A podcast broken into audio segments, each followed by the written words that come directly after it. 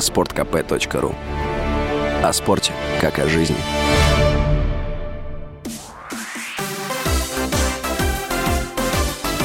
Новости спорта.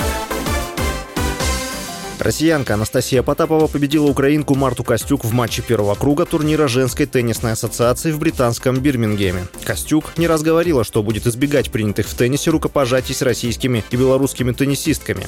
Потапова в связи с этим не стала дожидаться соперницу на корте после матча для обмена рукопожатий, как это делали ее соотечественницы, и сразу направилась к своей скамейке.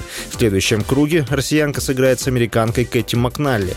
Общий призовой фонд турнира составляет более 259 тысяч тысяч долларов.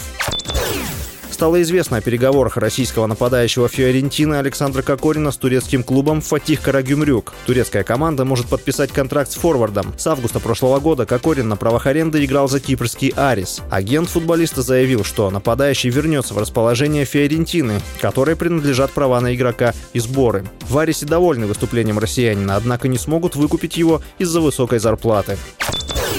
Португальский нападающий Криштиану Роналду установил мировой рекорд по матчам за сборную. Форвард вышел на поле в матче Португалии и Испании в четвертом туре квалификации Евро-2024.